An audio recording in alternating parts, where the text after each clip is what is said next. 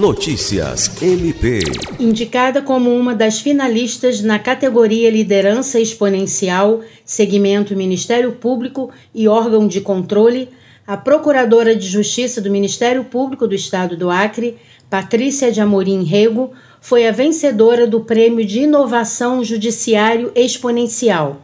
A cerimônia foi realizada na tarde dessa terça-feira, 25, em Brasília, durante a abertura da sexta edição do Congresso de Inovação, Tecnologia e Direito para o Ecossistema de Justiça, um dos maiores eventos sobre a revolução tecnológica nas instituições do sistema de justiça.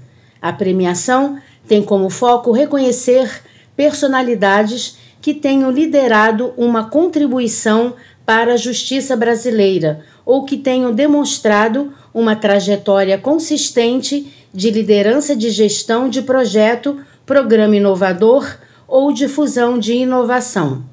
Lucimar Gomes, para a Agência de Notícias do Ministério Público do Estado do Acre.